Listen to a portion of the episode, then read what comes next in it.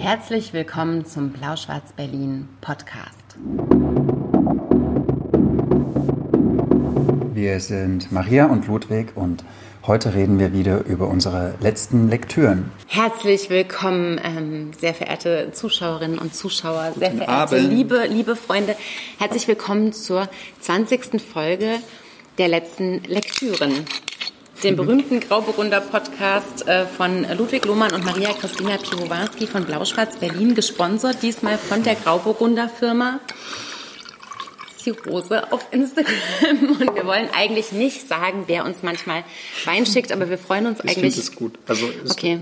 Maria will nicht, dass wir sagen. Ich finde es gut, weil wir können jetzt einen Grauburgunder, Weißburgunder Erzeug, Erzeugerabfüllung vom, von der Weinbaugesellschaft Meißen trinken aus Sachsen. Vielen Also, Dank, liebe Simone, die du uns den gespannt. geschickt hast. Ähm, andere verschicken ihre PayPal-Me-Links. Wir verschicken unsere Grauburgunder-Me-Adressen. Cheers. Auf euer Wohl. Wenn wir irgendwann trocken sein müssen, könnt ihr uns einen leckeren Saft schicken oder so. Mhm. Warte noch ein. Mhm. Ich habe überhaupt keine Ahnung von Wein, aber der ist sehr lecker. Schmeckt besser als Ich kann nur Pegida. Grauburgunder auseinanderhalten von nicht so gutem Grauburgunder. Und das ist ein sehr guter Grauburgunder. Vielen Dank, liebe Simone. Ähm, wir reden jetzt eine Stunde lang über zuletzt gelesene Bücher und wir beginnen traditionellerweise auch die 20. Folge mit Lyrik und lesen ein Gedicht vor. Ludwig ist dran. Was liest du vor? Wen hast du entdeckt? Ähm, na, nicht entdeckt. So, also, Was? Den kennt man ja eigentlich schon eine Weile, und zwar Wiglaf Troste, der traurigerweise sehr jung letztes Jahr gestorben ist.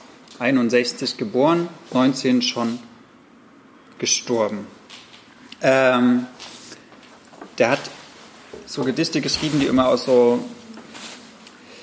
vier Kreuzreihen, vier Paarreihen machen. Also zum Teil klingt das sehr naiv. Ich lese mal eins vor und danach sage ich mal noch ein paar Sätze mehr zu ihm. Morgen, morgen, Pillepalle. Mach dir, Süße, bitte nicht zu viele Sorgen über das Morgen und Übermorgen.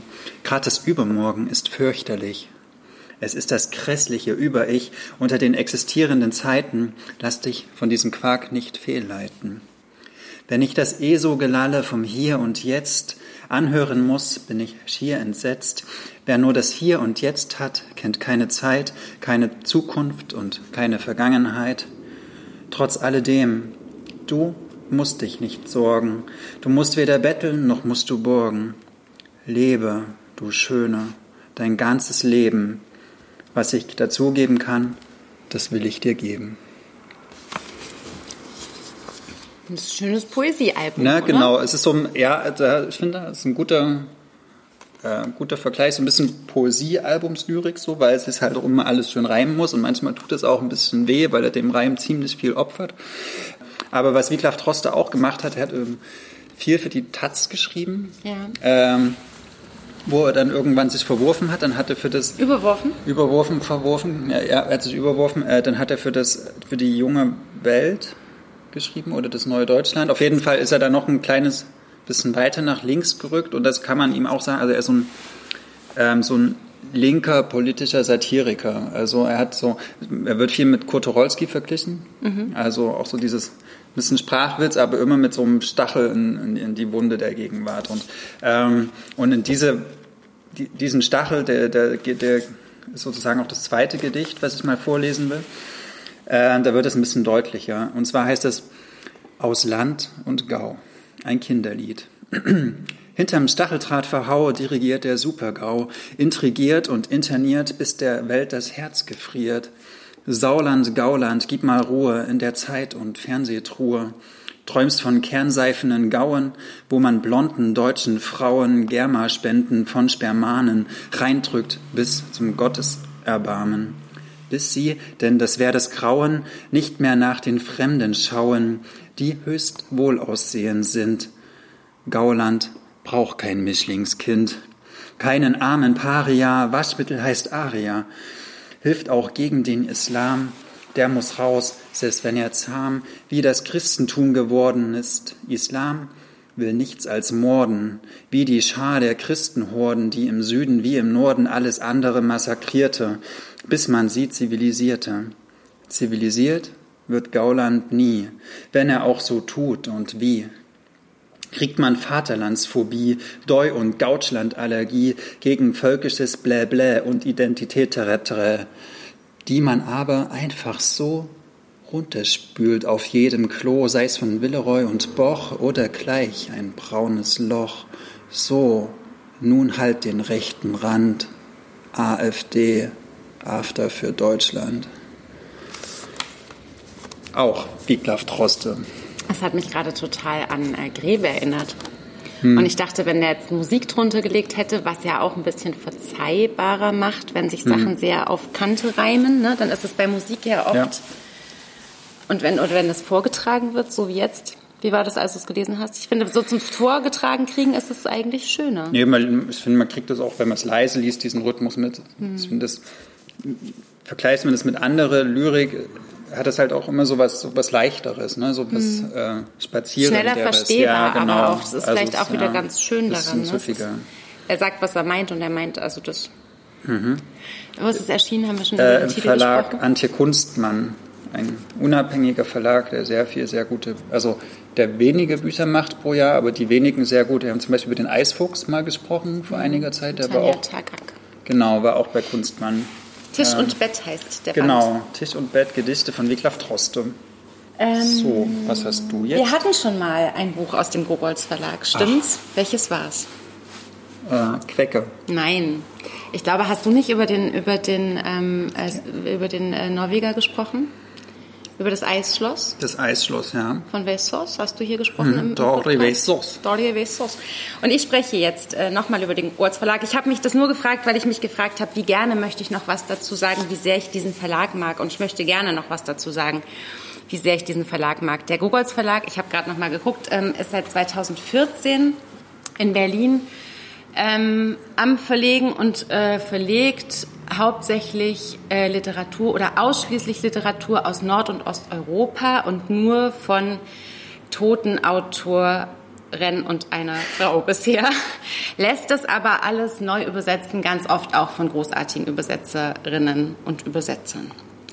Und ähm, ich habe 2017 ähm, im Gogolz Verlag ein mazedonisches Buch entdeckt. Das heißt Quecke von Petre M. Andrzejewski, übersetzt von Benjamin Langer und fand das großartig und habe auch so gedacht, es ist so aufregend, einen Verlag zu erleben, der sich also mit einer ganz Du hast ja gerade schon über den Kunstmann Verlag und mhm. kleines Programm gesprochen. Also der Gogolz Verlag macht pro Programm, also im Frühjahr und im Herbst eigentlich immer nur zwei Bücher und beschränkt sich da also sehr. Und diese beiden Bücher sind aber jedes Mal wirklich auch so ein optisches und haptisches Fest, also so ein wirkliches Erlebnis. Und ähm, die Quecke, die ich damals gelesen habe, das war für mich so ein großes Glück, weil ich gedacht habe, wie groß wäre die Chance gewesen, dass ich sonst was aus dem Mazedonischen.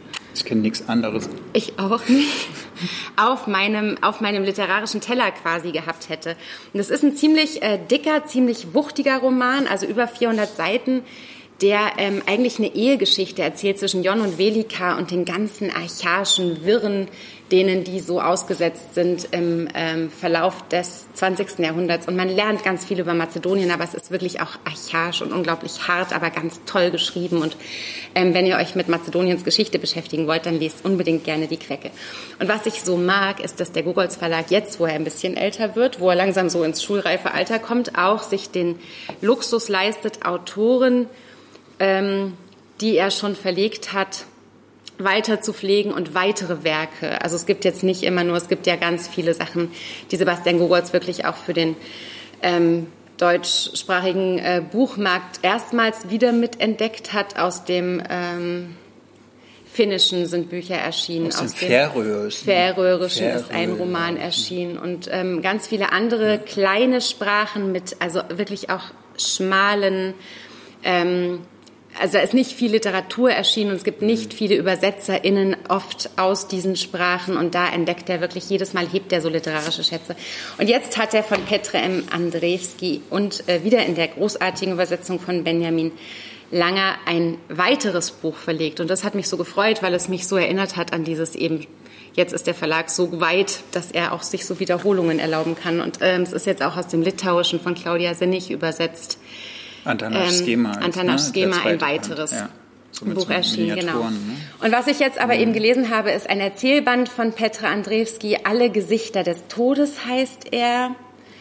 Und ähm, ist in der Art auch so ein ganz typisches Gogols Buch. Also wenn ihr ähm, euch auch an diesen Verlag rantasten wollt, seid ihr mit diesem Buch, finde ich, unglaublich gut beraten, weil ich es so beim Lesen ähm, fand auch, dass es so ein, so ein Beispiel ist für alles, wofür der Gogols Verlag für mich so steht. Es ist also eine Sammlung von 19 Erzählungen, die sich, der Titel kündigt es ja schon an, alle mit dem Tod beschäftigen, mit dem Sterben, mit dem Übergang vom, vom Leben zum Tod, mit auch dem Wiederkehren aus dem Tod in ganz verschiedenen Variationen, wie so ein wie so, ein, wie, so ein, wie, so ein, wie so eine Wunderkiste eigentlich, ja. Also es klingt ganz, ganz schrecklich und viele Todesarten, die hier beschrieben werden, sind auch furchtbar. Da wird ein Haus beschrieben und eine Familie, eine junge Ehe, in der einfach jedes Kind stirbt jedes Mal stirbt denen wieder das Kind weg.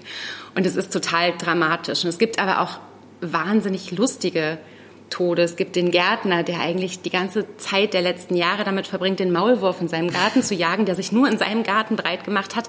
Die ganzen Nachbarsgärten sind alle völlig in Ordnung. Aber in seinem Garten wütet dieser Maulwurf und er versucht alles und will den ausräuchern, will den fangen, will den auch besänftigen, versteht auch nicht, was er diesem Maulwurf getan hat und stirbt dann eigentlich auch vor lauter Maulwurfs kann nicht mehr. Und als äh, dann äh, sein Grab äh, beobachtet wird, kurz nachdem er eben beerdigt wurde, siehst du den frischen Maulwurfshügel und der Maulwurf hat sich quasi dazu gepackt. Also es sind alle Variationen eigentlich von Todesarten drin, aber witzige, absurde, die auch immer wieder so ein bisschen zeigen eigentlich, wie vergänglich natürlich Leben ist und und äh, wie, ähm, wie absurd und klein eben Leben auch manchmal sein kann. Aber Mazedonien ja auch ein Land, wirklich durchgeschüttelt von der Geschichte, mal zu Jugoslawien gehörend, irgendwie in den Balkankriegen schon vor dem Ersten Weltkrieg quasi völlig zerfetzt, bisschen Identitätsschwierigkeiten auch immer habend. Ähm, und, und diese Erzählungen Andrzejewski, das ist sehr spannend. Normalerweise hat Sebastian Gogols ganz viele Autorinnen und Autoren, die ganz lange schon tot sind. Also die letztes, hm, ja, im, im, wissen, wann genau, die 40er Jahre des letzten Jahrhunderts gestorben sind. Und Andrzejewski ist noch relativ jung. Der ist 34 erst geboren und 2006 erst gestorben. Und dieses Buch ist im Original erst 1990, glaube ich, oder 96 erschienen, also Mitte der 90er, glaube ich. Ist also für den Gogols Verlag noch unglaublich frisch. Und Andrzejewski, der aber auch aus einer ganz einfachen Familie kommt, wie das bei Gogols eben auch sehr häufig ist bei den Autoren, ähm, aus ganz einfachen Verhältnissen, der es dann irgendwie äh, mit Glück und hast du nicht gesehen auf die Journalistenschule geschafft hat, der dann ein bisschen fürs Fernsehen als Redakteur gearbeitet hat und dann eben angefangen hat, mit Mitte 30 Lyrik zu schreiben.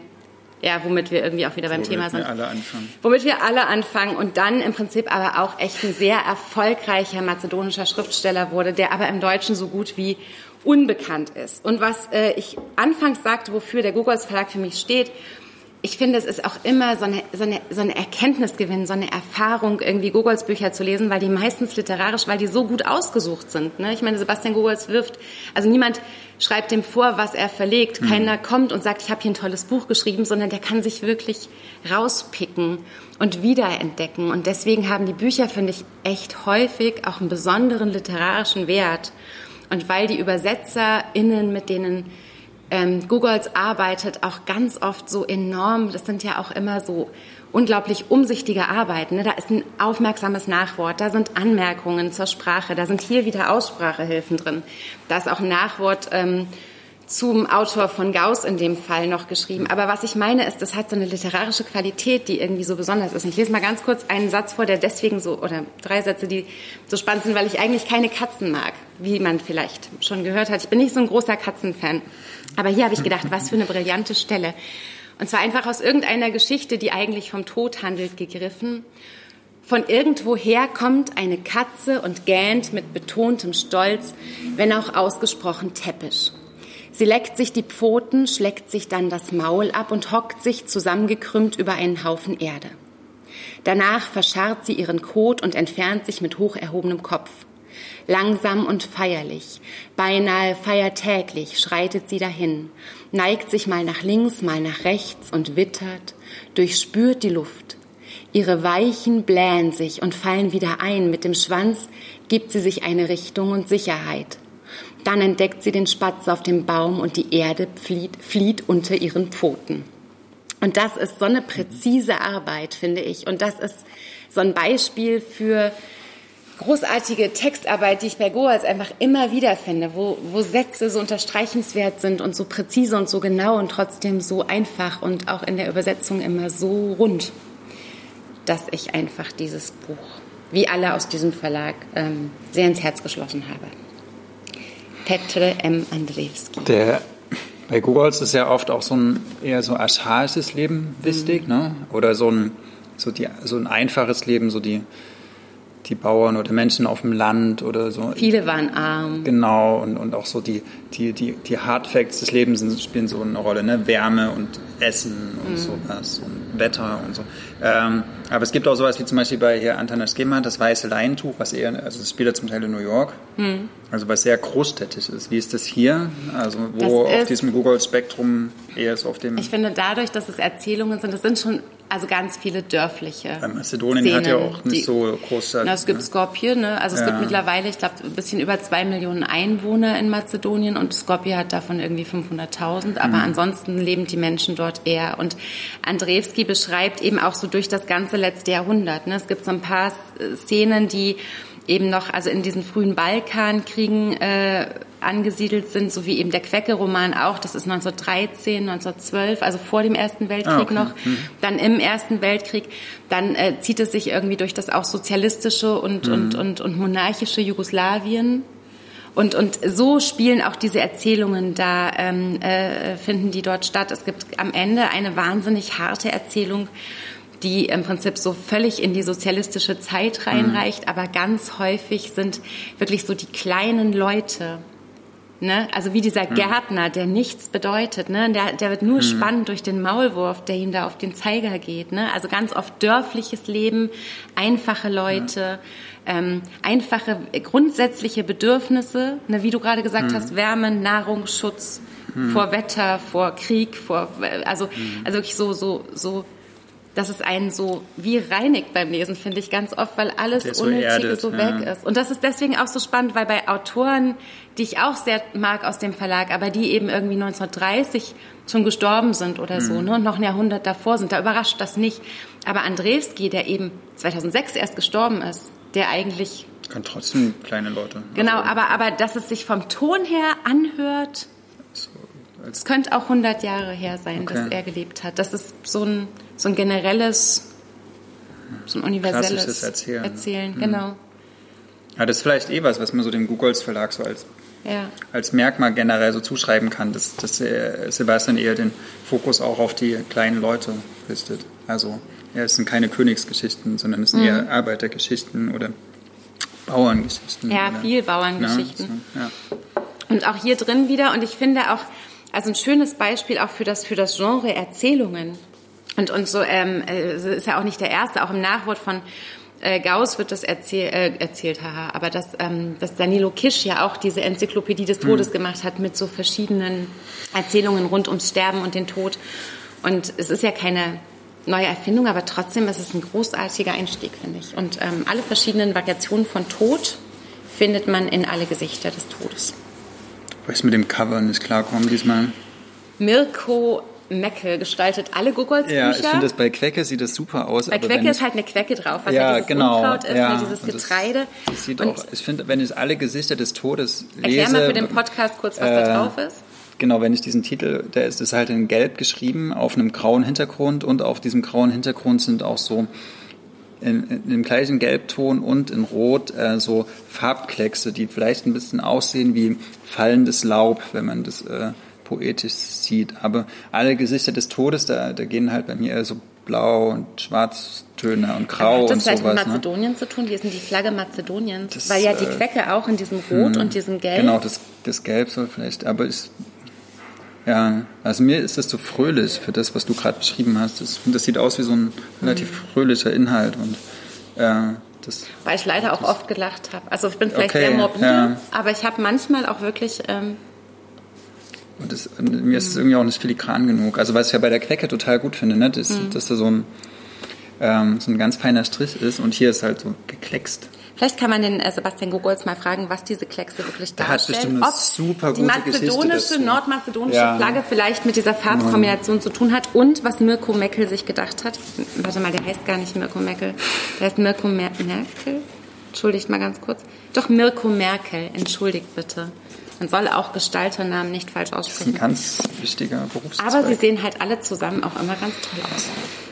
Alle Gogols Bücher. Reihenweise schön. Ähm, Petre M. Andrzejewski, Alle Gesichter des Todes aus dem Mazedonischen, grandios übersetzt von Benjamin Langer. Hier aus Berlin übrigens. Ganz, ganz freundlicher Mensch. Einer dieser vielen Ma ÜbersetzerInnen Aus, aus, dem dem Mazedonischen. Mazedonischen. Unterrichtet an der Uni ähm, und übersetzt Ich kenne bestimmt alleine sieben in meinem engeren Verrückt, oder? Diese ich- Mazedonien-Übersetzer. Mal einen Tag ohne. Naja, okay. Hieronymus-Tag ist, ne? Sollten wir vielleicht auch noch sagen. Podcast ist ja auch immer was, wo man mal gratis ein bisschen Wissen abgreifen kann. Äh, Ende des Monats ist der Hieronymus-Tag der Tag 30. der Übersetzung. September, wo die äh, Arbeiter, Übersetzer und ÜbersetzerInnen, jetzt habe ich doppelt gegendert, ähm, gewürdigt wird. Hm. Machen wir auch eine schöne Veranstaltung mit Sonja Fink und Claudia Hamm. Wer- Sonja Fink hat ja niemand Geringeren übersetzt als Annie Ernaux, aber um die geht es diesmal nicht, Mhm. weil es nämlich um Übersetzungen aus dem Kanadischen geht. Das ist nämlich Gastland der Buchmeister. Aus aber dem Franco-Kanadisch. Franco-Kanadisch. Genau, ne, also ja, wenn ich mal klug scheißen darf. bitte, sehr gern. Franco-Kanadisch. Hast du was Franco-Kanadisches? Ja. Wirklich? Ach so. Nee, du, wir wollten ja. ah, Willst du um? Ja. switchen? Gerne, Nee, gerne. ich will gerne jetzt was franco Ja, das ist total, das ist wirklich, das habe ich gar nicht, ja, sehr gut. Wir haben nicht abgesprochen, dass Ludwig jetzt was Franco-Kanadisches Und nimmt, es aber hat es ist auch sehr praktisch. ähm, Direkten Bezug. Also ich kann jetzt Direkt fü- 15 anschließen. verschiedene Anknüpfungspunkte an, an Sebastian Gugolz äh, Knüpfen. knüpfen mit dem, was ich jetzt mache, aber ich fange ganz woanders an. Okay. Ähm, Stell's mir direkt. aber vielleicht später dann. Ja, gern. Und zwar, wir, wir reden ja in diesem Podcast ganz oft über auch so neue Bücher, die wir, die halt jetzt auch neu erschienen sind. Ne? Ja. Ist ja auch so ein bisschen Sinn und Zweck der Sache. Oder, äh, und jetzt habe ich einmal, und ich glaube so eigentlich zum ersten Mal, die Möglichkeit, ähm, über ein Buch zu reden, was neu erschienen ist und gleichzeitig aber mein, mein Leseleben und mein, also mich auch sehr, sehr geprägt hat, in, schon über Jahre hinweg. Jahre. Ja, genau, über Jahre hinweg, weil das so eines der für mich so wichtigsten Bücher in meinem, in meinem Bücherregal ist. Und da gibt es eine kleine Geschichte dazu. Ich habe, äh, ich glaube, so vor, krass, mittlerweile sind das wirklich 15 Jahre, so in meiner ersten Studenten-WG, äh, da hatten wir einen Nachbar, also in der WG, der hieß auch immer nur der Nachbar, der war so ein paar Jahre älter und der, ähm, der hatte immer so ganz schräge Filme geguckt. Ja. So, also ich bin dann manchmal zu So ihm rübergegangen und wir haben äh, ganz, ganz viel getrunken und haben so zum Beispiel ähm, David Lynch habe ich bei ihm das erste Mal gesehen oder die ganz, ganz frühen so, Tarkovsky. ja, oder so die frühen Johnny Depp-Filme, diese, wo der noch so richtig gut war, vor Fluch der Karibik und ähm, und und er hat mir auch einmal hat er mir halt haben wir einen Film angeguckt, Leolo hieß der, der ist ähm, von Jean-Claude Lauzon 1992 erschienen oder rausgekommen. Ähm, wo es um einen Jungen geht, der auch in, in, in, in Kanada lebt, in dem franco-kanadischen Teil von Kanada, immer von Italien träumt und in einer Familie, die, die sind alle irre irgendwie in dieser Familie, also völlig crazy. Die, es geht sehr viel um Verdauung immer und es gibt in, dieser, in diesem Haushalt, wo dieser Junge lebt, genau ein Buch. Das hat ein, ein Botschafter des, der Poesie mal irgendwie der Mutter geschenkt, weil er gesehen hat, dass ihr Küchentisch wackelt. Und da hat er hier, das Buch passt da genau, das passt da genau drunter, weil ansonsten wurde in diesem, in diesem Haushalt nicht gelesen. Und dieser Junge, äh, um, um den es da geht, die Hauptfigur, Leolo, ähm, entdeckt dieses Buch und liest, Tisch. genau, und liest das immer nachts im Licht des Kühlschrankes. Und ähm, dieses Buch ist von Verschlungenen verschlungen. Und das ist ein ganz, ganz, ganz poetischer Film, ganz düster, der auch ziemlich die, die, die, die Kraft der Literatur zeigt, weil es halt dieser, dieser Junge wird durch dieses eine Buch halt aus diesem ganz tristen, traurigen Leben so rausgerissen und entdeckt nochmal eine andere Erzählung des Lebens, so oder eine andere Möglichkeit auf das Leben zu blicken, als nur das, was er von seinen Eltern kennt. Ähm, genau, und das ist halt dieses Buch von Verschlungenen verschlungen, von Regine Ducharme. Ähm, und dann ein paar Jahre später, ich habe dann nicht mehr in der WG gewohnt und den Kontakt zum Nachbarn auch abgebrochen und sowas, weil ich crazy war. Ähm, Aber Leolo hast du mitgenommen. Genau, und ich kannte halt diesen Film, aber ich habe das dann auch irgendwie wieder vergessen und das war, der Film war wirklich toll. Und dann schenkt mir eine gute Freundin von mir, Andrea Schmidt, die Verlegerin vom Verlagshaus Berlin, irgendwann diese Ausgabe, Regime du Charme von Verschlungenen Verschlungen, ist meine 2012 in dem Verlag Traversion erschienen, ähm, in der Übersetzung von Till Bardot. Das, ist, das Buch gibt es irgendwie 500 Mal auf der 2012, Welt. 2012, Regime Genau. du Charme. Ähm, 2012, Traversion, und Deitingen. kaum jemand hat es irgendwie, auch zumindest in der deutschen Übersetzung, wahrgenommen. Und das fand ich ganz, ganz tragisch, weil ich das gern all meinen Freunden schenken wollte. Und das gibt's, Ging nicht. Gibt's aber, Aber nicht. du hast es gelesen, hast du sofort Genau. erkannt, dass es das aus dem Film ist? Genau, also Andrea meinte auch so, weil sie, ich habe jetzt so Ja. von Leolo vorgeschwärmt, sie hat ihn auch angeguckt und hat gesagt, hey, da gibt's doch dieses Buch und sie, Ja. sie war halt ein bisschen cleverer als ich und hat es recherchiert und hat dann so, hey, guck mal hier und hat mir das halt geschenkt dann irgendwann so, mir das besorgt. So eine dieser wenigen Ausgaben, das ist sehr wertvoll. Leider habe ich es voll gekleckert. Naja, ähm, und und dann habe ich es irgendwie, es hat es nicht losgelassen, dieses Buch. Und dann Mhm. habe ich es auch immer wieder so bei befreundeten Verlagen so gesagt, na, Mensch, kann man das nicht nochmal machen, kann man das nicht nochmal machen? Und wie ihr wisst, bin ich ja auch äh, großer Matheson Seitz-Fan und kenne auch den äh, Andreas Rötzer, den Verleger, ganz gut und habe auch ihn bequatscht. Ich weiß nicht, ob das dazu geführt hat, dass er sich irgendwann entschieden hat, ähm, dieses Buch neu aufzulegen. Auf jeden Fall hat es jetzt gemacht, im Zuge wahrscheinlich auch Aber er musste doch auch die Rechte kaufen. Er hat sonst Genau, groß aufgelegt, dann musst du doch die naja, Rechte den Traversion? Verlag gibt's nicht mehr. Der Aha. hat irgendwie nur zwei Bücher gemacht. Eins, das ist eins davon. Ähm, ist pleite gegangen. Unglaubliche Geschichte. Ja, auf jeden Fall. Kanada ist dieses Jahr Gastland auf der Frankfurter Buchmesse. Das war auch schon letztes Jahr klar, dass Kanada das dieses Jahr ist. Und deswegen hat äh, Andreas Rötzer, der Matheson Seitz Verlag, sich entschieden, dieses Jahr im Herbst von verschlungenen, verschlungen, äh, von des Haben wieder herauszubringen.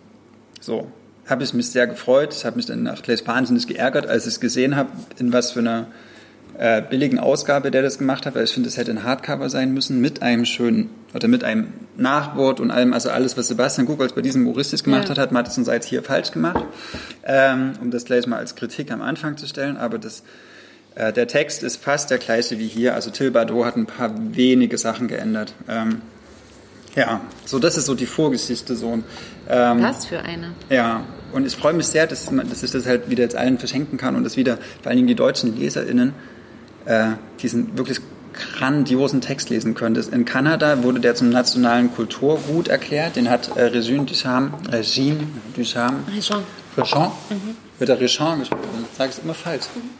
Ähm, schon 1966 geschrieben und hat es ähnlich wie Selinger gemacht.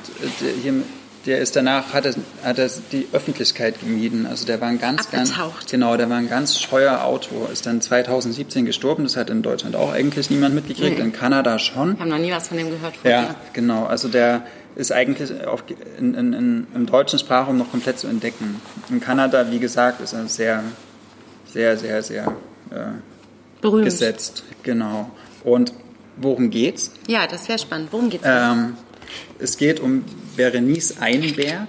Das ist ein Mädchen, die wächst auf, auf eine, in einer äh, Abtei im St. Entschuldigung. Nein, du zuerst, äh, ich habe noch. äh, Außerdem ist das aufregender. im St. Lorenzstrom, also da Aha. in ist Montreal.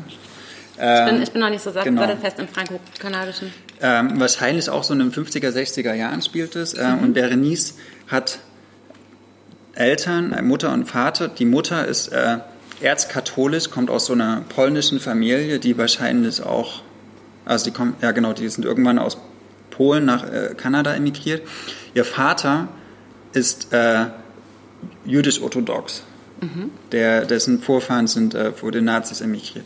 Ähm, und die Eltern haben sich ausgemacht, okay, die Mutter kriegt den Sohn, sie hat auch noch einen Bruder, der heißt Christian, Groß oder kleiner? äh, der ist ein bisschen älter. Und die, der Vater kriegt die Tochter, also diese Berenice. Äh, und der Vater darf halt die Tochter jüdisch erziehen und die Mutter den Sohn christlich, katholisch. Äh, und die Eltern, das sagt, also die heiraten ganz jung und, äh, und die hassen sich eigentlich. Also das war irgendwie auch so mehr so ein Unfall, dass die jetzt geheiratet haben. Äh, und dadurch, dass die Mutter aber katholisch ist, darf sie sich natürlich nicht scheiden lassen. Nee. Und dann sagt jetzt, okay, dann stehe ich halt zu dieser Ehe. Ne? Und das ist, die, die, die, die fechten, also sie, sie sagen so, die, die fechten einen 30-jährigen Krieg miteinander aus, die Eltern so. Mhm. Und halt die, einer der Schauplätze ist halt die Erziehung der Kinder. Mhm. Ähm, und, und Berenice will immer von ihrer Mutter geliebt werden und ähm, ist aber dem Vater darf aber nicht genau und sowas und, und die ja und so entzieht auch die Mutter diesem dieser Tochter die Liebe so und mhm. äh, und so wird halt geschildert in diesem Roman, wie diese Berenice aufwächst, so in dieser, in dieser Konstellation äh, und wie sie das ist so genial, wie sie so aufbegehrt. Also wie sie sagt, okay, ich akzeptiere überhaupt nicht, was ihr mir hier so als Kindheit anbietet, was ihr mir hier so an, an Schulstrukturen auch anbietet, an, an, an Spielen, an, an dem, was, äh, an, auch an Liebe. Ne? All das äh, sagt sie, nee, will ich nicht. Also sie, sie begegnet ihrer Mutter mit einem ganz, ganz großen Hass. Immer wo, sie, wo die Mutter sagt, ich habe dich doch ein bisschen lieb, da, der wirft die Berenice irgendwas entgegen. So. Mhm. Also es ist wirklich so, eine, so, ein, so ein ganz irrationales Aufbegehren gegen das, was die Eltern als Ordnung anbieten. Und das ist auch so ein Thema, was Régent Duchamp äh, immer umtreibt. Also so die, das Aufbegehren der Kinder gegen die Erwachsenenwelt. Und sie macht es auf eine Art und Weise. Wie alt ist die ungefähr? Also das steigt ein. Da ist sie so sechs, sieben. Mhm. Ist unglaublich in ihren Bruder verliebt. Sie will bei ihm im Bett schlafen und ihn anfassen. Und das ist auch eine ganz zarte, ganz empfindsame Seele, aber gleichzeitig auch so ganz aggressiv. Und dann wird erzählt, wie sie halt älter wird, wie sie Konflikte mit den Lehrern hat. Irgendwann äh, sagt der Vater, nee, es geht nicht mehr. Du, äh, du musst jetzt weg aus der Abtei, du musst weg von deinem Bruder, der will auch diese Geschwister entzweien, mhm. ne? weil sie natürlich auch diese Geschwisterliebe ist das Schlimmste, was den Eltern passieren kann in ihrem Krieg. Mhm. Dann wird sie nach New York geschickt und so eine so ein jüdisches, wie so eine Art ja jüdisches Internat, also zu einem Familienmitglied. Mm. Und der ihr Bruder woanders hin und dann sieht die ihn fünf Jahre dann irgendwann geht sie auch nach Israel, da ist sie dann 15, 16 und äh, kämpft dort in der, in dem, also wahrscheinlich ist es der Krieg 1966 gegen Syrien. Ähm, genau.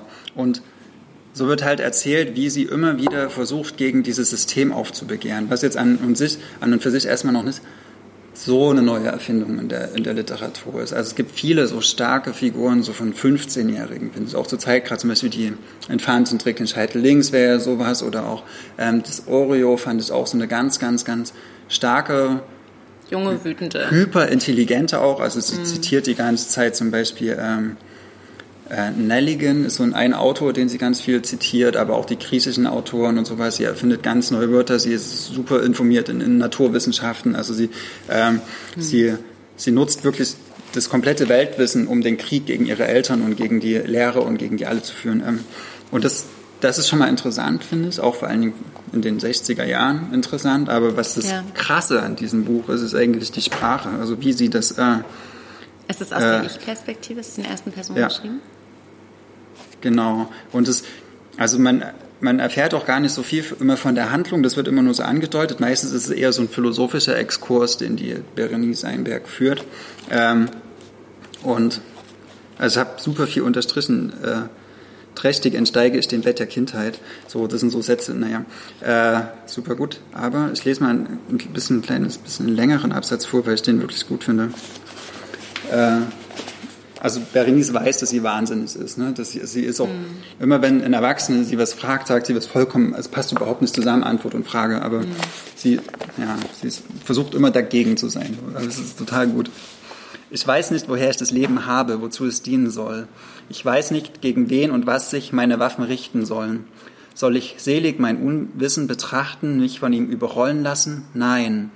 Soll ich wie die berühmte wie der berühmte Dichter den Schattensteinbrech anschauen und reglos darauf warten, dass er mir sagt, warum er mir etwas, etwas bedeutet? Nein. Ich nehme mit ganzer Seele Haltungen ein. Ich stelle mit ganzer Kraft Gewissheiten her. Genau das tue ich.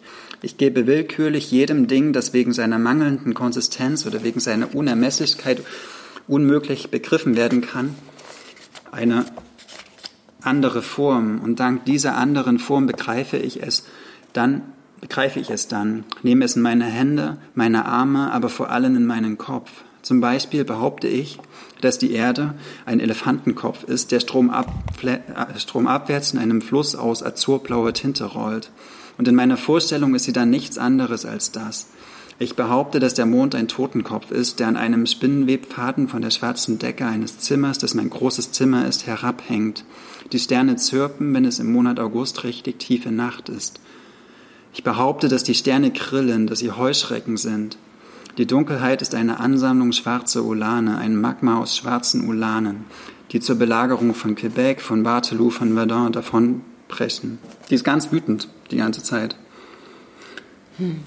Fandest du nicht? Gut. Doch, ich habe, ich habe gerade überlegt, das Dumme ist, dass du Oreo gesagt hast und seither ja. bringe ich die zu nah zusammen und habe sofort gedacht, mhm. das klingt ein bisschen wie Oreo, aber es klingt eigentlich viel eigenständiger, es klingt nochmal anders. Ich bin die, die vor einem Sklaven niederkniet und vor einer Königin den Blick nicht senkt. Also die hat auch zum Teil so eine, hm. fast schon eine biblische Sprache. Und das finde ich so hm. süß, weil, oder was heißt süß, aber das ist so, so witzig, dass so eine 15-Jährige halt so das ganz, ganz große sprachliche Besteck auspackt um ihren Eltern oder. Ja, dass sie das kann, das, ist ja eigentlich genau. das Unglaubhafte, also das Unglaub, wie sagt man das, das Unfassbare. Ja. Ne? Es ist ja völlig unglaubhaft, dass gerade in so einer Situation, oder es ist so unfassbar, dass in, in der Situation, wo sie sich gegen ihre Eltern, wo sie sich so ungeliebt auch fühlt und sich so an den Bruder klammert und dem dann entrissen wird, so wie du das erzählt hast, ne? Also das ist ja, das ist ja wie so eine Flucht ins Genie quasi. Das ist ja nicht. Ähm, das, das, das schreit ja Therapie. So, ja. Also natürlich, äh, was man im Podcast nicht sehen kann, Ludwig blättert gerade ja. im Buch. Aber vielleicht können wir es nochmal so ein bisschen zusammenfusseln.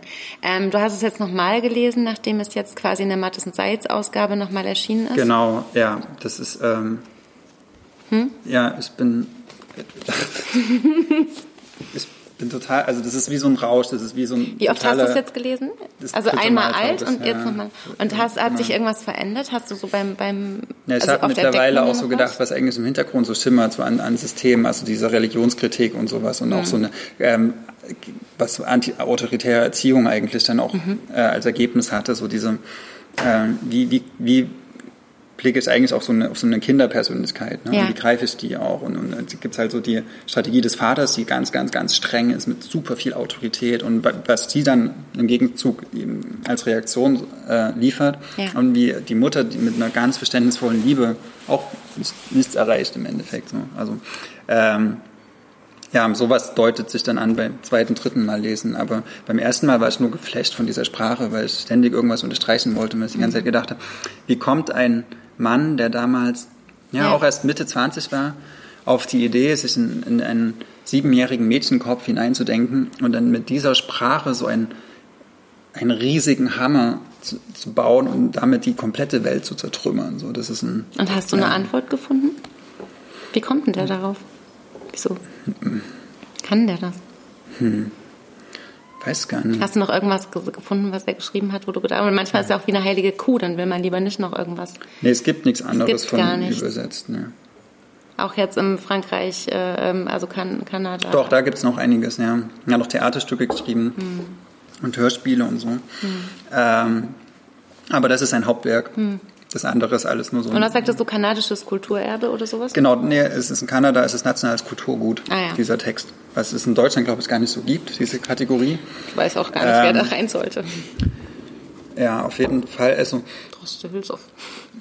Zur hm. gleichen Zeit hat ja Selinger diesen Fänger am Roggen geschrieben und ich finde, dass, dass das ja dagegen ist wie so eine, also wenn der Fänger am Roggen wie so eine verregnete Nacht ist, ist das ein, ein Wirbelsturm, wo danach ist einfach nie, steht nichts mehr, da steht kein Haus mehr, keine Kuh steht mehr auf der Weide, gar nichts. Es ist einfach nur äh, völlig zerstörtes, verwahrlostes, brennendes Land, was sie hinterlässt. So. Deswegen ist das leider auch keine Schullektüre geworden. Nee, ich meine äh, Französischunterricht. Ja, weil das auch das ist auch eine Aufforderung zu, zu Aufruhr und ja. äh, zu, ähm, zu, ja, zur Revolution irgendwie mhm. auch auch sehr traurig, weil sie eigentlich das auch nur lieben will und geliebt werden will. Also das schimmert die ganze Zeit durch. So. Und das funktioniert halt nicht. Da gibt es Geschichten, wo irgendwie ihre Mitbewohnerinnen Glas essen, nur damit sie aus dieser Gefangenschaft dieses Internats rauskommen. Gott. Und dann werden sie morgens gefunden mit zerfressenen Mündern und halt beide tot irgendwie. Also es ist ganz bitter mhm. zum Teil, aber mhm. trotzdem auch diese Sehnsucht nach Liebe in dieser Revolution. Ist, ist das, worum es geht? Wolltest du das sagen? Mhm. Mhm. Also manchmal gibt es auch so diese, das so bei Borderline-Diagnosen zum Beispiel, dass, dass die Menschen, die diese Sehnsucht haben, dann so ganz, ganz krasse Handlungen machen, so zum Beispiel, Mhm. also, ja, wie dieses Ritzen oder sowas, aber auch andere krasse Sachen, um äh, diese Aufmerksamkeit zu bekommen. Und so ist sie auch. Also sie hungert sich einmal auf irgendwie 20 Kilo runter und will eigentlich sterben. So. Aber die, der Hintergrund ist, dass sie von der Mutter gesehen werden will, dass die auch bei der Mutter im Bett schlafen darf, so wie ihr Bruder. Mhm. Er darf sie nicht. Weil sie des Vaters Mhm. Tochter ist. Berenice, wie weiter? Einberg. Die werden wir uns merken müssen. Ja, also, wenn ich diesen Podcast oder diese Sendung nutzen darf, um mal möglichst ein Lebens- und Herzensbuch zu empfehlen, dann äh, mache ich das jetzt mit Regine Deschamps von Verschlungen, Verschlungen in der grandiosen Übersetzung von Till Bardot. Es galt lange als unübersetzbar. Ich habe mit äh, der Titel ÜbersetzerInnen aus. Verrückt. Ja, Ver verrückt eigentlich, ne? Mhm. Also alleine das im Deutschen zu fassen erfordert ja zu. Le Avalier. äh, Ich kann das. Genau. Ja. Warum Mattes und Salz das jetzt im. so Du hättest dir ein Hardcover ja, gewünscht und ein mit, ordentliches mit Nachwort. Nachwort Das braucht und vielleicht ein noch ein Nachwort. Übersetzer. Genau, es, äh, das ist Kommentar. 50 Jahre alt, dieser Text, der braucht ein Nachwort. Ja. Vielleicht ähm, lässt sich Mattes und Salz ja. Nächstes Jahr hat der Kanada noch mal eine Chance für eine noch neuere Neuauflage irgendwas einfallen Ja, und der Zug ist abgefahren. hätte dann vielleicht auch einen glühenden Fan, der vielleicht ein Nachwort schreiben könnte. Also ich finde so, so Nachworte von glühenden Fans auch schön. ich würde das sofort eins schreiben. Also, Andreas Holzer, falls du das hörst, wenn du ein Hardcover machst, schreib es ein Nachwort, schenke ich dir. Wow. Mhm. Ich würde es nicht. Äh, Wird's nicht für. Schenken nicht. Nee, warum? Mhm, Weil sich mit so einem Werk auseinanderzusetzen und, und ähm, dann schriftlich was zu verfassen, dafür Arbeit ist. Und du Ja, dafür bezahlt werden solltest. Und sich Andreas Rotzer von Mattes und Salz das bestimmt leisten kann, weil er weiß, das zu schätzen, bestimmt. Mhm. Aber ähm, du würdest es auf jeden Fall ähm, extra lang schreiben. Schön günstig. Sag nochmal, ähm, Regent Ducharme von Verschlungen, Verschlungen Schau, von ich sage immer Regine, ich weiß nicht warum. Till Bardot. Ba Bardot? Ja. Jetzt ist es total schwer, nach einem Herzensbuch irgendwas zu empfehlen, das eigentlich könnten wir jetzt weiter trinken. Wir haben jetzt irgendwie noch Tschüss. 20 Minuten, die wir auch betrinken. Auf Herzensbücher. Was sind eure. Herzensbücher? Dürft ihr drunter kommentieren. Genau. Ja, So diese ganz krassen, die, die ihr das The One, immer, das Inselbuch. immer, immer auf dem Nachttisch liegen habt, wo Ja. ihr schon in vier verschiedenen Farben Dinge unterstrichen habt. Und dass ihr allen Leuten, mit denen ihr eine Beziehung führen wollt, schenken wollt, weil ihr wollt. Hast die das, ist das auch so ein Herzensbuch? Hast du? Ich überlege gerade, was deins ist. Auf jeden Fall Daniel Schreiber zu Hause, oder? Ja, auch. Ja, aber Menschen, die mit mir eine Beziehung führen, haben alle ein anderes gekriegt, aber darüber rede ich jetzt nicht. Aber Weil ich das noch nicht gekriegt habe. ja, stimmt. Weil ich Angst habe, dass du es doof findest und dann könnte ich. Dieses Levkojen? Nee. Ja. ja. ja. Wie heißt das? Ja, auch und Levkojen von Christine Brückner. Ich habe das Gefühl, wenn man dieses Buch gelesen hat, versteht man mich besser. Und es ist, Schenk mir das doch mal zum nee, ich Geburtstag. traue mich nicht. Es sagt leider nicht so viel über die literarische Qualität hast, von ich Christ- Ich, ich habe Angst, dass du es kitschig findest und doof. Oder, oder noch schlimmer, dass du es protestantisch und spießig findest. Und mich dann vielleicht auch. Aber es bedeutet mir viel. Aber es bedeutet mir vielleicht auch nur so inselmäßig Ich weiß doch, dass viel. du so eine Sehnsucht zum Protestantischen Spießigen Ja, hast. das Aber ist das ist auch nur eine. Sehnsucht, die du selten erfüllst. Ja, ich, ich leiste mir das selten. und Okay, ich möchte jetzt unbedingt das über was anderes reden. Komm. Naratischvili. Ja, Möchte ich schon, dass wir alle lesen. Also wer, wer das achte Leben nicht gelesen hat, der hatte was ganz Schlimmes verpasst. Aber äh, trotzdem, wir werden diesen Post nachher, wir werden ein Foto machen mit den Büchern von heute und ihr sollt bitte wirklich mal drunter schreiben, was euer Herzensbuch ist. Und wir sind in Berlin und da ist ständig Partymeide. Lasst euch bitte von den Hintergrundgeräuschen nicht beeinflussen. Bei mir ist noch Pessoa, das Buch der Unruhe. Ja, das, Oh, das, ich- traue ich mich zum Beispiel auch nicht zu lesen, weil ich Angst habe, dass ich es doof finde. ja, was hast du, Pessoa und, und Ducharme und Mhm. was fehlt? Liebe als Passion Ja, von Luhmann. das hast du hast mir schon geschenkt. Ja, aber da hast auch noch nicht Das ich auch noch nicht ne? gelesen. Ja. Weil ich- da habe ich ziemlich viel begriffen über Literatur. Der erzählt alles, was wir über die Welt wissen, wissen wir eigentlich durch die Literatur. Das ist schon ganz schön abgefahren. Das habe ich Also- mir aufgehoben für die Rente. Ich möchte trotzdem noch über Ja, Buch komm, reden, was los. nicht Ah, mein uns so Herzensbuch ist. Podcast I Love It, but trotzdem. Und zwar habe ich, wir hatten vorhin ein ganz kurzes Wort, ich muss es, ich muss es in, ins Verhältnis setzen, weil ich mich sonst komisch fühlen würde, aber wir haben kurz vorhin Annie Ernaux angeschnitten und ich hatte beim Lesen nach Annie Ernaux so das Gefühl, und man möge mich jetzt irgendwie ähm, gnädig behandeln, aber ich hatte so ein bisschen das Gefühl, ja, das ist genau das, was der deutsche Literaturbetrieb noch nicht kann. Also es gibt im Deutschen keine Annie Ernaux, fand ich. Ich fand, dass Bisher. Isabel Lehn sehr interessant in die Richtung irgendwie einen Versuch, aber auch einen ganz anderen Entwurf gestartet hat mit Frühlingserwachen. mit diesem ähm, autobiografischen, soziologischen, aber auch hochliterarischen Schreiben.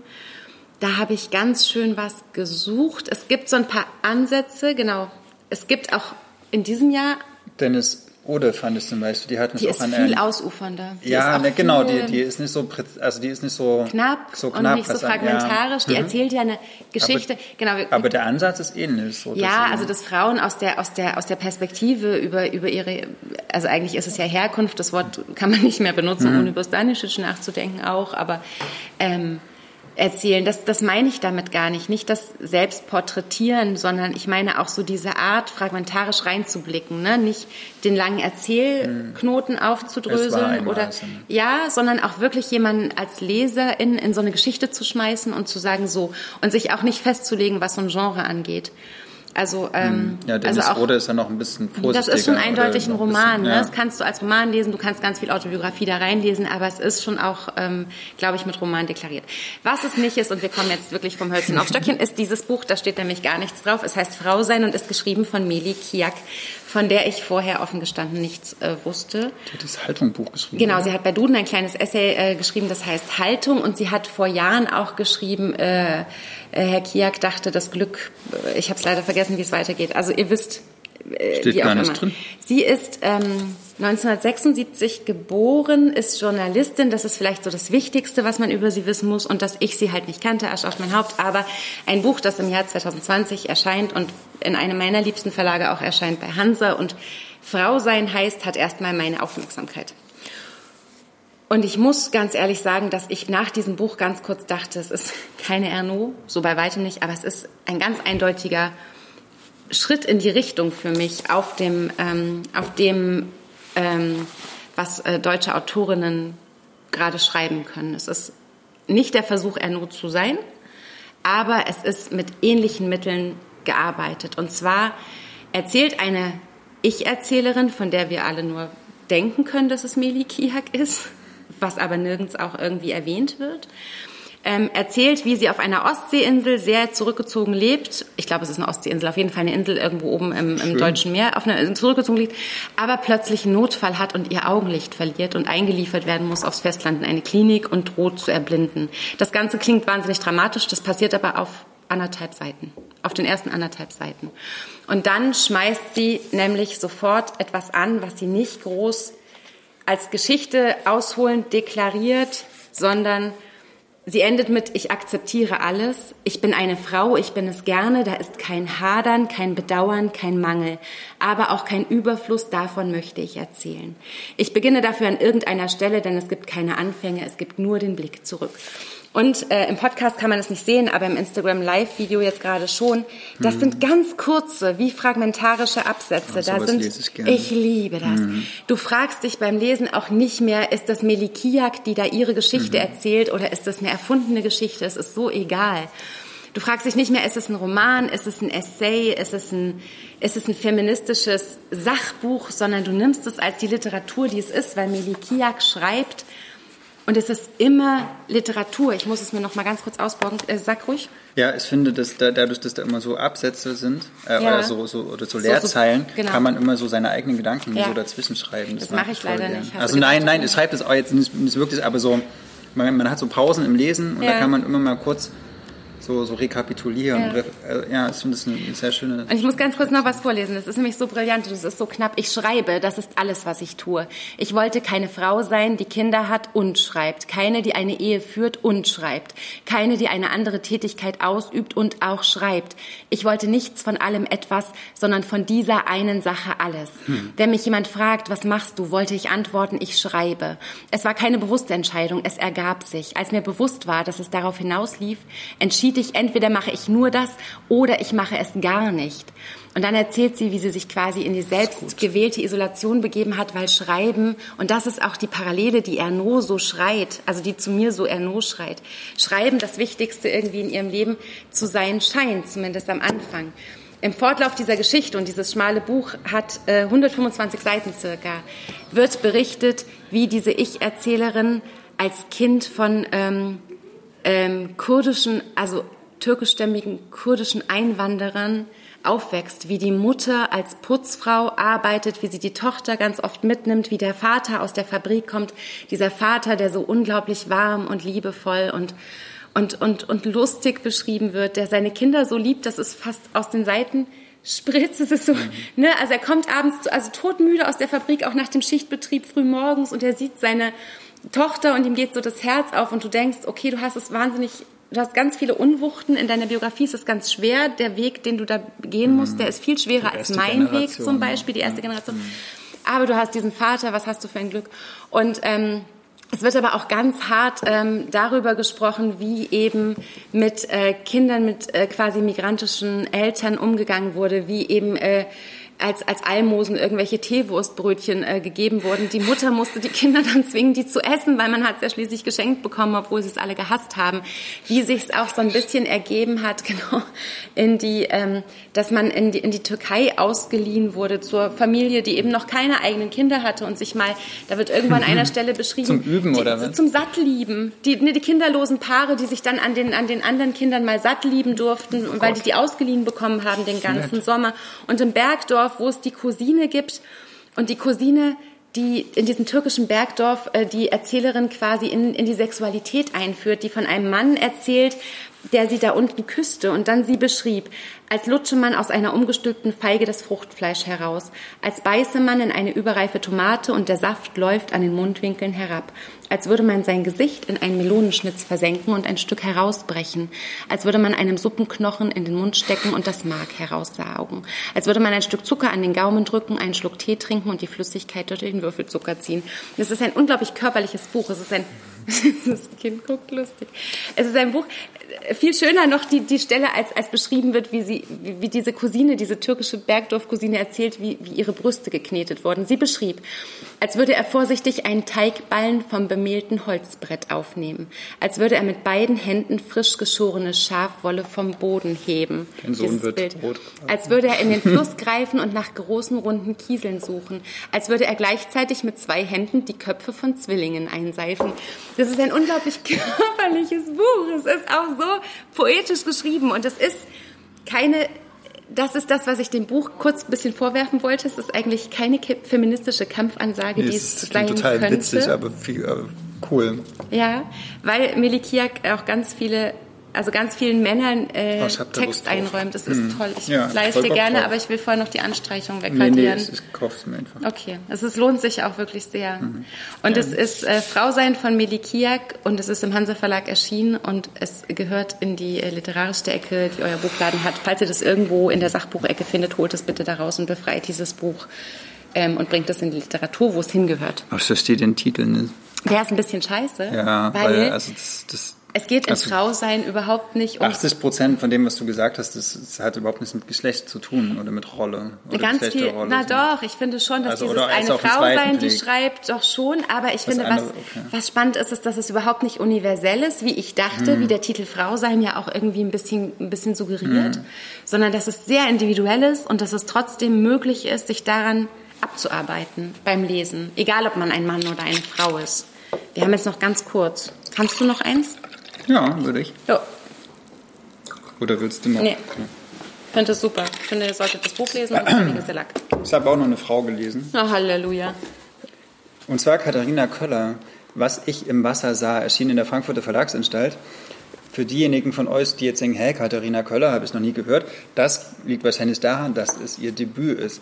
Ähm, worum geht's? Es ist eine Geschichte von Clarissa, die auf einer Insel aufgewachsen ist ähm, und dann als junge Erwachsene auf diese Insel verlassen will, weil sie auch irgendwie, wie das halt bei Inselgeschichten so ist, Insel ist immer so was Abgeschlossenes. Deutsche ist, Insel?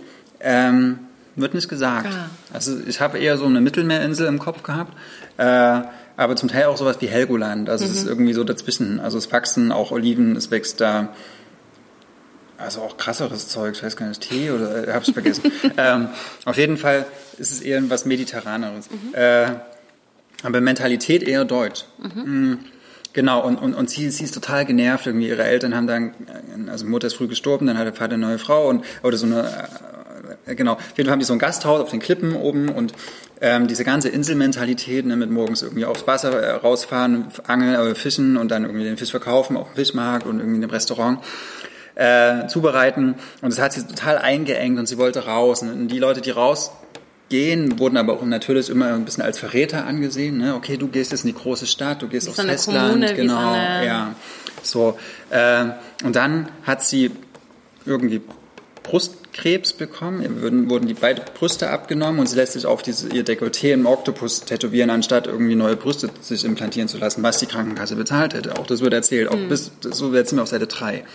Da sind wir erst auf Seite Genau. 3. Also es steigt ein damit, dass sie halt sich diesen Oktopus tätowieren lässt und die Brüste nicht will, die die Krankenkasse ihr bezahlt.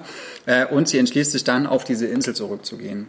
Und dann erzählt der Roman, was mit ihr auf dieser Insel passiert, so wie sie sich versucht, wieder in dieses System einzugliedern, vor allem dieses soziale System, äh, dieses sehr enge. Und gleichzeitig erzählt sie, wie, wie diese, diese Insel als, als, äh, als Struktur, als, als Stadtstruktur und sowas eigentlich kaputt geht. Also immer mehr Läden machen zu, der Fischmarkt macht zu, alles macht irgendwie zu, alles kaputt. Das Einzige, was es gibt, ist so eine Firma, so eine ominöse Firma, die so, äh, so Windkraftanlagen baut und alles, so die, die eigentlich alles aufkauft und so geht die Geschi- Geschichte immer weiter. Sie erzählt auch von ihrer Schwester, die äh, wie so eine Geflüchtete ist, die wie am Strand angespült wurde. Und so. die sie gefunden haben dann, Ja, wie so eine Art, so, eine Art halbes Fabelwesen, die immer nachts ins Wasser geht. So. Also wenn die nicht genug Wasser, also manchmal äh, kippt sich diese Schwester auch einfach einen Eimer Wasser über den Kopf, weil sie halt Wasser braucht. So. Also sie ist wie so eine Art Spiegelung dieses Oktopusses, den die andere, also die Erzählerin Clarissa auf, der, auf die Brust tätowiert hat. Und es ist eine ganz enge Liebe zwischen den beiden, aber auch eine sehr zerstörerische Liebe, die eigentlich auch so, finde ich, mit das Interessanteste ist an, an zwischenmenschlichen Beziehungen in diesem, in diesem Roman. Ähm, und sie erzählt halt, wie dann die, diese, diese Schwester auch irgendeinen Typ heiratet, der ein Vollidiot ist, aber sehr, sehr mächtig. Äh, und wie die Insel immer mehr kaputt geht. Und nach und nach bekommt man mit, was eigentlich der Grund ist, warum diese Insel kaputt geht. Und was es auch mit dieser Firma auf sich hat, die alles halt aufkauft und immer mehr auch Mieter und Mieterinnen rausschmeißt. Und das, äh, wie so auch in Octopus, äh, so um die, um, die, um diese, ja, so eine Krake, die um diese ganze Insel so drumherum greift. Und dann gibt's halt noch eine andere Ordnung, die man aber erst so nach und nach begreift. Und für mich ist das, also ich habe das sehr gern gelesen. Ich hab, war am Anfang ein bisschen skeptisch, weil ich so gedacht habe, hm, die Figuren wirken alle so wie Figuren. Nicht wie Menschen, sondern wie jemand hat sich einen Roman ausgedacht und setzt in ein gewisses Setting äh, so Figuren, die gewisse Eigenschaften haben. Ne? Der liebe Bruder, der wenig sagt, der Papa, der gar nichts sagt irgendwie oder der loyale Partner da und so. Alles waren so, so Typen. Das sind keine eigentlichen Menschen, sind alles so Typenerzählungen. Bis halt auf diese Schwestern, die ein bisschen komplexer sind. Äh, und dann wird aber eine, eine Problematik erzählt, die dann auch wieder interessant war und die mich da das relativ schnell haben lesen lassen. Und das ist so. nicht ganz dünn, ne? Nee, also ich habe das schon in zwei Tagen durchgelesen, weil es auch, ich 300 wollte dann auch wissen, was es mit den auf sich hat, so warum diese Insel kaputt geht, was mit dieser Firma ist, die irgendwie viel Macht hat, auch wie so eine Art Geheimdienst auf dieser Insel. Und äh, deswegen fand ich es zum Schluss doch erstaunlich gut. So habe ich gedacht, Mensch, du hast irgendwie dir, dir halt eine Geschichte ausgedacht, ne? so, die auch in sich stimmig ist, die sie zum Schluss auch zumacht, also wo, Ja. wo auch klar ist, okay, hier ist das Ende, es kann nicht Das ist weiter. ja bei sowas auch Genau. ziemlich gefährlich, gerade wenn es am Anfang so ein bisschen lose ist, dann ist es ja umso wichtiger, dass es am Ende irgendwie so ein Gefühl gibt, dass man nicht so unbefriedigt aus so einer Le- Lektüre geht. Und sie, genau, und, und sie erzählt auch nicht alles aus. Also Mhm. das mit dieser Schwester dann, was da passiert, warum die jetzt so, so, ein, so ein mystisches Fabelwesen ist, also es ist auch so ein magischer Realismus, der da reinkommt, weil Mhm. man nicht alles versteht. Also ist die jetzt eigentlich ein Mensch oder ist die eigentlich was ganz anderes? Ähm, das fand ich toll und was ich auch toll finde, ist, dass sie halt so auch dieses, dieses, es gibt ja wie so eine Art Genre des, der, der Inselromane, ne? Du wirst jetzt an, an Miroloy denken und so und, und, und das, also wie sie das nochmal so, ja, wie, wie sie da so ein bisschen das so weiterschraubt, so und das, dieses in sich geschlossene System, in dem man dann halt mal so eine bestimmte so ein Gedankenspiel so mal durchexerzieren Wie kann. so ein ne? Kammertheater ja, genau, eigentlich, so, ne? so ja, eine Basis ja, bildend. mhm. Und in, in diesem Genre, finde ich, ist das ein extrem, also was extrem, aber es ist ein bemerkenswert gutes Debüt.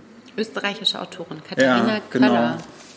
Was ich im Wasser sah, in einem auch unserer Lieblingsverlage, der Frankfurter Ja, Verlagsanstalt. Frankfurter Ohne die äh, Verlagsanstalt. Die machen viele weibliche Debütantinnen übrigens. Also kann man immer, wenn man so die gern liest, auf jeden Fall in der Frankfurter Verlagsanstalt schauen, was die gerade so machen. Und haben auch ein ambitioniertes Programm dieses Jahr Die gehabt, was Corona-bedingt auch echt wenig Aufmerksamkeit bekommen hat. Also ne, Ja. Stichwort zweiter Frühling.